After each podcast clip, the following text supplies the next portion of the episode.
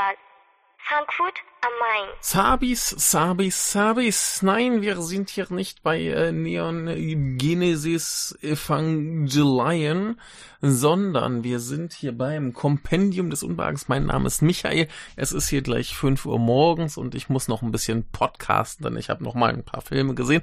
Diesmal sogar sechs an der Zahl, weil einmal ein Doppelpack kam. Und äh, da müssen wir noch mal drüber reden, denn noch ist bei euch nicht mal Sonntag. Das heißt, ihr habt noch ordentlich Zeit, äh, na, was heißt ordentlich Zeit? Einen Tag Zeit, äh, gute Filme auf der Nippon Connection zu sehen. Und ich habe ja ein paar sehr, sehr gute gesehen. Und ich denke, das sollte ich noch mit euch teilen. Ich meine, selbst die Sonntagsfilme, die ich noch gucke, werde ich dann anschließend noch mit euch in dieser Form teilen, auch wenn es für euch dann schon zu spät ist. Aber ne, äh, man muss ja konsequent bleiben. Also, Heute äh, volles Programm, dafür aber relativ viel, über das man gar nicht so viel sagen kann. Zwar haben wir zwei Filme von Toshiaki Toyoda. Ein Kurzfilm, der heißt Wolf's Calling, den er gemacht hat auf Grundlage seiner Verhaftung vor einiger Zeit. Ähm, er wurde ja schon mal verhaftet äh, wegen äh, Drogen und so.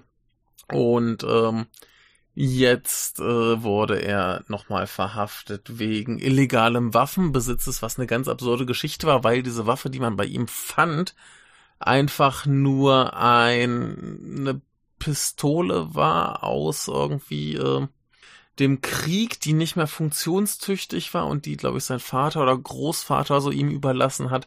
Und äh, ganz absurde Geschichte. Also da kam er dann auch relativ zügig wieder frei und dieses Ding hat er dann eben verarbeitet in Wolf's Calling. Der geht so 17 Minuten und lebt im Prinzip einfach nur von der Stimmung. Also hier haben wir auch ähm, eine Frau, die auf dem Dachboden eine Pistole findet und dann haben wir plötzlich so eine Szene, wie so zwei Gruppen Samurai äh, vor einem Tempel oder irgendwie sowas sich äh, begegnen und die Waffen zücken und eben dann auch diese Pistole gezogen wird. Und es ist alles ein bisschen surreal, ein bisschen absurd. Und äh, tolle Schauspieler, aber zum Beispiel Tadanobu Asano und ähm, Kiyohiko Shibukawa, Ryuhei Matsuda, Kengo Kora, äh, Tatsuya Nakamura auch noch. Uiuiui. Also klasse besetzt für so einen kleinen Kurzfilm. Und ähm, die machen nicht viel mehr, die posen. Und das Ganze ist einfach, es geht um die Stimmung, die Atmosphäre äh, mit sehr, sehr geiler Musik von äh, einer Band namens Seppuku Pistols.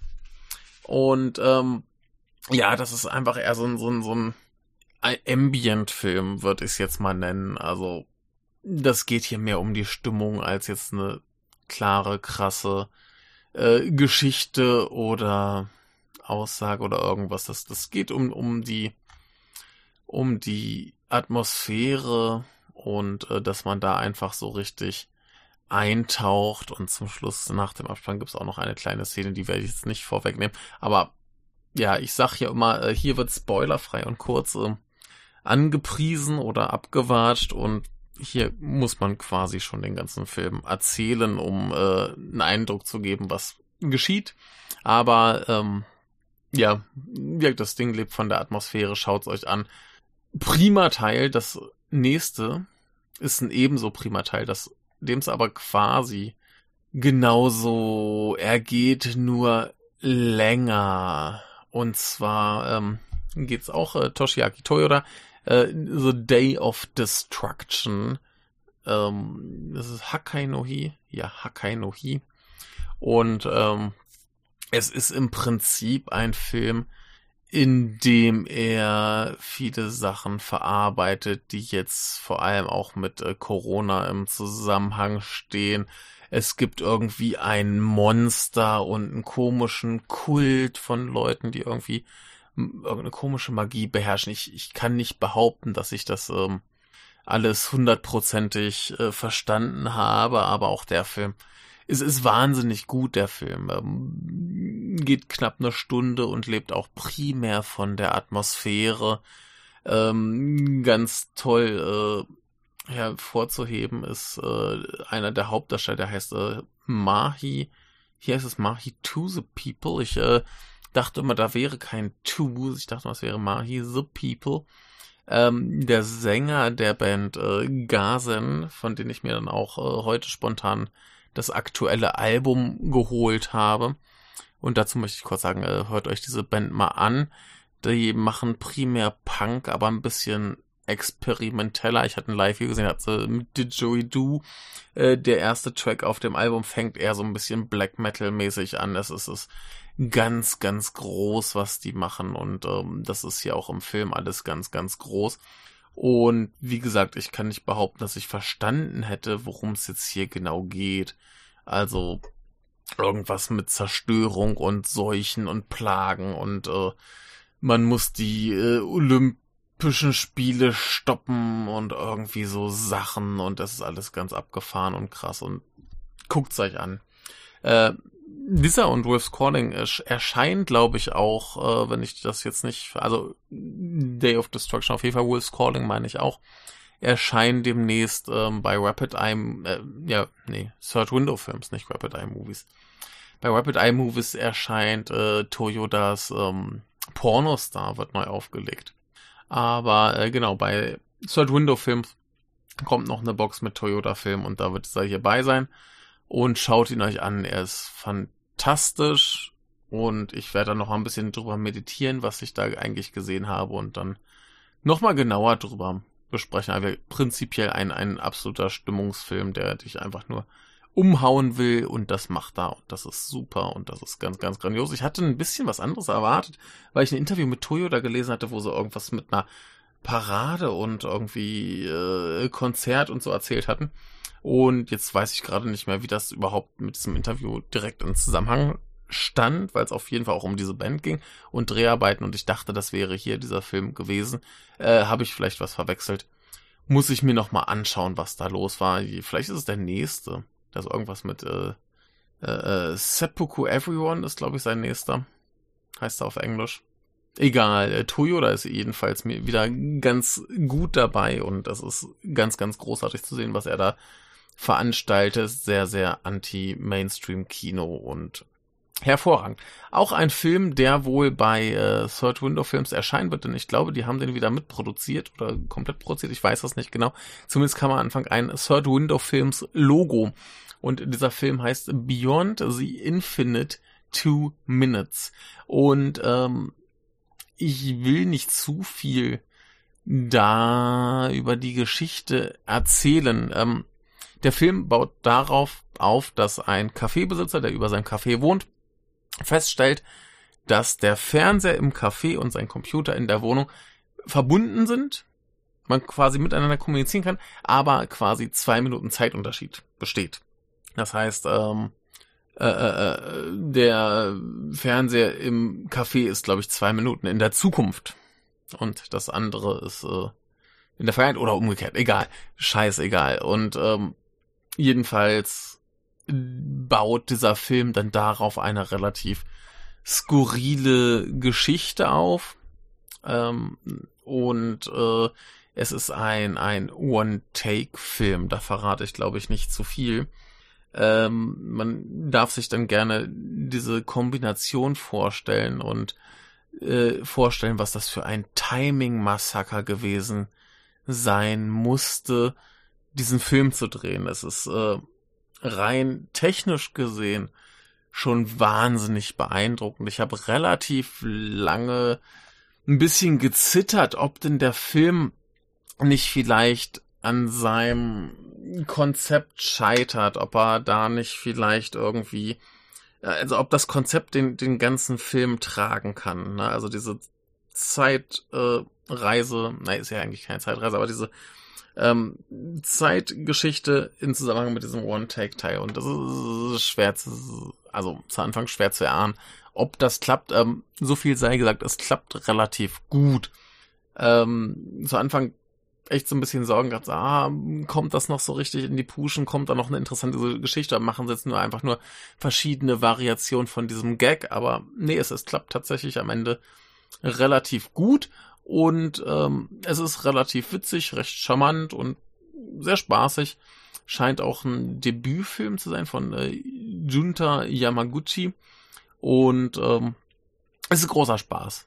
Ich äh, habe so ein bisschen das Gefühl gehabt, ähm, dass da, dass das Third Window Films versuchen, so ein bisschen auf diesen One Cut of the Dead Hype äh, den, den weiterzureiten, quasi so den nächsten Film mit dem besonderen Kniff äh, zu bringen. Und ich behaupte, das funktioniert ganz gut. Das ist ein sehr schöner, sehr charmanter Film. Wir ein paar kleinere Macken. Der ist, der ist nicht lang, der geht auch nur 70 Minuten, aber die äh, strapaziert er gerade zu Anfang ein bisschen. Also mh, ziemlich gut. Also für so, so ein Low-Budget-Indie-Kino äh, tolle Sache. Der macht auch so Spaß.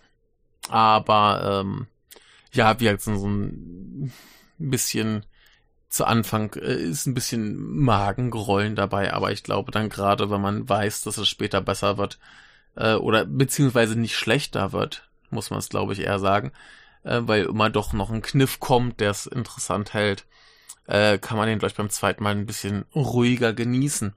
Einen ähnlichen Fall, den man, glaube ich, beim zweiten Mal ruhiger genießen kann, ist Wonderful Paradise von Masashi Yamamoto. Und der hat schon ein paar mehr Filme gemacht, die ich aber, glaube ich, alle nicht gesehen habe, wenn ich das richtig sehe.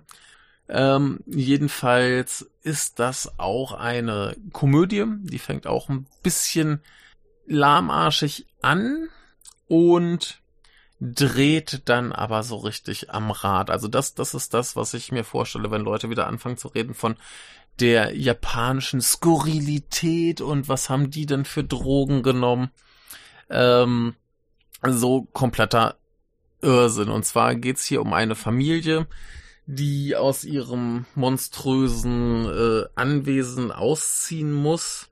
Aus diversen Gründen. Und dann kommt eben die äh, Umzugsfirma und sie fangen an einzupacken und vorher hat die Tochter versehentlich oder unversehentlich ähm, ein Tweet abgeschickt, wo es heißt, hier äh, große Party bei uns zu Hause und äh, kommt alle vorbei, bringt was mit. Die ersten, die aufschlagen, ist ein äh, ein ein indisch-japanisch gemischtes Schwulenpärchen, das einen Ort für ihre Hochzeit sucht. Äh, ganz reizend und dann ist da noch so ein schrulliger äh, Opa, der irgendwie in so einer griechisch anmutenden äh, Statue einen Gott sieht und so Kram. Es, also man, man merkt schon, dass das soll ein bisschen witzig sein, aber es, es kommt noch nicht so richtig. Und der Film eskaliert komplett bis zum absoluten Gaga-Wahnsinn. Da passieren ganz, ganz großartige Sachen, die werde ich dann in der separaten Besprechung noch ein bisschen ausführen. Aber da äh, ist, glaube ich, sehr, sehr viel, was zumindest einem bestimmten Publikum sehr, sehr viel Spaß macht. Also wer auf diese, diese ganz beknackten, in Häkchen typisch japanischen äh, Filme steht, ähm, szenenweise musste ich an so Sachen denken wie, keine Ahnung, Funky Forest oder so. Auf diesem Gaga-Niveau bewegen wir uns zumindest teilweise. Also da sind Sachen dabei, wo ich mir echt dachte, oh, boah, geil. Ähm, da kann man viel, viel Spaß dran haben. Der, der Anfang ist so ein bisschen, ja, und dann geht's irgendwann richtig ab. Also, ja, wer noch einen schönen, spaßigen, vielleicht Abschluss für die Nippon Connection sucht, ist da gut bedient. Und dann war auch mein Spaßprogramm relativ vorbei.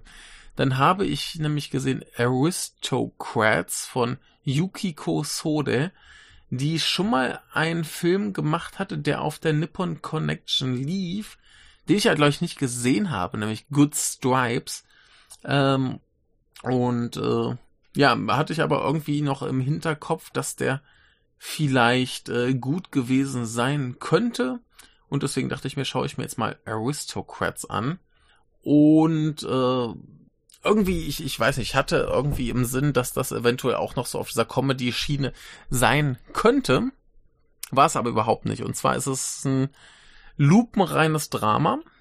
Und zwar geht es erstmal um eine junge Frau, so späte Zwanziger, also Alter, nicht äh, Zeit, ähm, die äh, sich gerade von ihrem Verlobten getrennt hat und äh, die jetzt eben dringend verheiratet werden soll. Sie ist halt Mitglied einer sehr, sehr stinkreichen Ärztefamilie und am liebsten wollen sie natürlich, dass der Ehemann dann die Praxis des Vaters weiterführt und so Sachen und ähm, die probieren dann erstmal Sachen aus, um ihr eben irgendwie vielleicht eine Ehe zu vermitteln und ihre Freunde kommen alle an und stellen ihr irgendwie dubiose Typen vor bis sie dann eben irgendwann eintrifft, den sie gut findet. Und dann wechseln wir die Perspektive zu einer anderen jungen Frau, die ähm, vom Land kommt, nach Tokio will und auf eine Elite-Uni. Und auf dieser Elite-Uni lernt sie einen Fashion-Typen kennen und da bandelt sich was an. Und dieser Typ ist nun aber auch derselbe, mit dem dann die andere potenziell heiraten möchte. Das heißt, wir haben quasi zwei Frauen aus komplett unterschiedlichen Schichten, die sich so ein bisschen in denselben Typen vergucken. Und der Film äh, zeigt uns dann eben diese Perspektiven immer mal im Wechsel und damit eben gibt uns einen ganz guten Blick auf zumindest so ein bisschen die sozialen Schichten in Japan, auch wenn es ja immer heißt, dass alle Menschen gleich sind. Äh, natürlich gibt's keine Oberschicht, es gibt keinen Unterschied. Jeder ist Mittelschicht in Japan, das wissen wir. Äh, natürlich absoluter Humbug, aber äh, egal. Jedenfalls haben wir hier schon wird eine äh, Frau aus der absoluten Oberschicht, die dann eben mit den dortigen Gepflogenheiten zu kämpfen hat. Äh, genauso wie ihr äh, potenzieller Ehemann. Der leidet da auch ganz gut na, wobei bei, bei ihm ist das Leid nicht so drin, aber er hat auf jeden Fall den Druck. Und äh, wir, dann haben wir eben diese junge Frau, die gerne quasi sozial aufsteigen will durch Bildung und die dann aber ja eher finanziell die Probleme bekommt. Und dann begleiten wir eben diese beiden Frauen eine ganze Weile äh, durch ihr Leben und welche Wege sie einschlagen. Und das alles ist ein ein sehr schönes Drama. Wer gibt uns ein bisschen Einblick in diese Schichten, ein bisschen wie die äh, ja versuchen auf abzusteigen, was auch immer. Äh, vielleicht auch ein bisschen der Neid von oben nach unten. Und ähm, es ist insofern sehr, sehr erfreulich, dass der ganze Film sehr undramatisch ist. Es ist nicht groß anprangernd, äh, sondern alles relativ ruhig gehalten. Natürlich, die Frauen haben Probleme, sie sind mit ihrem Leben unzufrieden, aber es wird jetzt nicht so inszeniert als das das ganz große Melodrama. Es wird kein Feindbild geschaffen, es wird nicht pauschal gesagt, das System ist schlecht, auch wenn sie eben versuchen, diesem System zu entkommen oder äh, solche Sachen. Und das finde ich hier eigentlich ganz schön getroffen. Also insofern ähm, durchaus sehenswerter Film, jetzt vielleicht nicht das absolute Oberdrama, äh, das ich jetzt auf der Nippon Connection gesehen habe, aber wir für, für das, was es tut, erfreulich, äh, unprätentiös, erfreulich, undramatisch, relativ, also gerade für da, dafür, dass wir uns eher so in gehobenen Kreisen bewegen, äh, ist es alles relativ bodenständig. Äh, die Probleme werden ganz gut behandelt. Und ähm, nee, ist ein, ist ein durchweg schöner Film, den kann man gut gucken. Und äh, ist nicht viel falsch dran, wenn man dann auf sowas Lust hat. Und dann habe ich zum Abschluss noch gesehen von Takahise Sese, äh, The Promised Land. Oh, ich sehe gerade, äh, ich habe gerade mal geguckt, was der so für Filme gemacht hat. Und ähm, das erste, was auftaucht auf Letterboxd, ist Moonchild, der Film mit äh, Hyde und äh, Gackt. ich habe den ja nie gesehen, aber der, der kann so gut nicht sein. Ähm, egal, also Promised Land ist ziemlich gut. Ähm, fängt ein bisschen an wie ein Krimi. Wir haben erstmal so eine Szene, wo eine äh, Einwandererfrau verprügelt wird, ihr Sohn versucht ihr zu helfen. Und ähm, die beiden versuchen also erstmal in Japan äh, klarzukommen. Die sind wohl schon eine ganze Weile da, aber eben diese, diese Fremdenfeindlichkeitsgeschichte Thematik haben wir da schon mal äh, drin. Dann haben wir plötzlich ein Mädchen, das verschwindet und nie wieder auftaucht. Und letzten, endlich, äh, letzten Endes behandelt der Film dann primär diese, diese Aufarbeitung des Ganzen innerhalb dieser kleinen äh, dörflichen Gemeinde und wie man das so kennt von ähnlich gelagerten Filmen, so auf dem Dorf geht das selten gut aus. Man überlässt das nicht unbedingt der Polizei, sondern da ist auch äh, viel so, wir wissen doch, wer es war, äh, wir kümmern uns da mal so ein bisschen selber drum. Das haben wir hier ganz viel mit drin. Ähm, dann haben wir halt etliche Verstrickungen, weil eben in so einem Dorf jeder jeden kennt, jeder irgendwie dann andere ver, äh, anderen misstraut oder eben sich selbst verantwortlich macht für das Geschehene und so weiter und so fort. Und dann haben wir noch einen Herrn, der eben zu ungefähr der Zeit des Verschwindens wieder ins Dorf zurückkommt. Er hat zwischendurch woanders gelebt. Und ähm, ja, letztendlich handelt der Film dann primär von diesem Herren, der da zurückkommt, ähm, dem Mädchen, das das verschwundene Mädchen zuletzt gesehen hat und eben diesen Einwanderersohn. Das sind so die drei primären Figuren, um sie, um die sich das meiste dreht. Da haben wir noch ein bisschen die Familien von denen und ein paar andere Leute, aber das, das ist so der Kern. Und ähm, ich würde sagen, der Film lebt vor allem auch von seiner Atmosphäre, vom Schauspiel, von dem ganzen Leid, was da überall mitschminkt. Also ich habe schon ein paar, paar Kritiken gesehen, wo es hieß, der wäre vielleicht zu langatmig und der geht auch 129 Minuten. Das scheint übrigens auch so eine Standardlänge im Moment sein. Ich hatte ganz viel, zumindest bei den größeren Filmen, so 125 bis 130 Minuten. Da ist irgendwie ganz, ganz viel dabei. Finde ich sehr interessant. Muss ich mal ein bisschen beobachten. Lohnt sich vielleicht, äh, da mal einen Blick drauf zu werfen, denn das ist irgendwie eine kuriose Länge. Das ist eigentlich so die, die Takashi Miike Standardlänge. Der ist ja auch immer so bei knapp über zwei Stunden. Und, ähm, ja, jedenfalls dieser hier, äh, ich kann ein bisschen verstehen, wenn man den langatmig findet, aber ich finde auch, das trägt ganz gut zur Stimmung bei, dieses Dorfgefühl zu transportieren, das Elend zu transportieren, wie sich die Figuren selber fühlen. Und ähm, ja, bei, bei diesem Dorf, wie, wie auch immer, bei, bei so, so Dorffilmen schwingt halt auch immer mit, dass eigentlich alle von da verschwinden. Und ähm, eigentlich auch, äh, ja, nur die Alten zurückbleiben und irgendwie da vor sich hin leiden. Und sol solche Dinge haben wir da ganz viel mit drin und das finde ich alles ziemlich gut. Es ist jetzt zwischendrin halt nicht der aufregendste Film, sondern der verlässt sich dann wirklich auf seine Schauspieler, die eben diese Situation versuchen rüberzubringen, das Elend, das Leid der Figuren, irgendwie die Versuche, auch dieses Dorf voranzubringen. Und ähm, wenn man das interessant findet und vielleicht nicht so auf diese Krimi-Geschichte steht, äh, ich, ich war zu Anfang eigentlich schon ganz erfreut, dass es relativ ähm, Krimi-Thriller-mäßig losging, weil ich irgendwie Bock hatte auf eher so einen, so einen Genrefilm.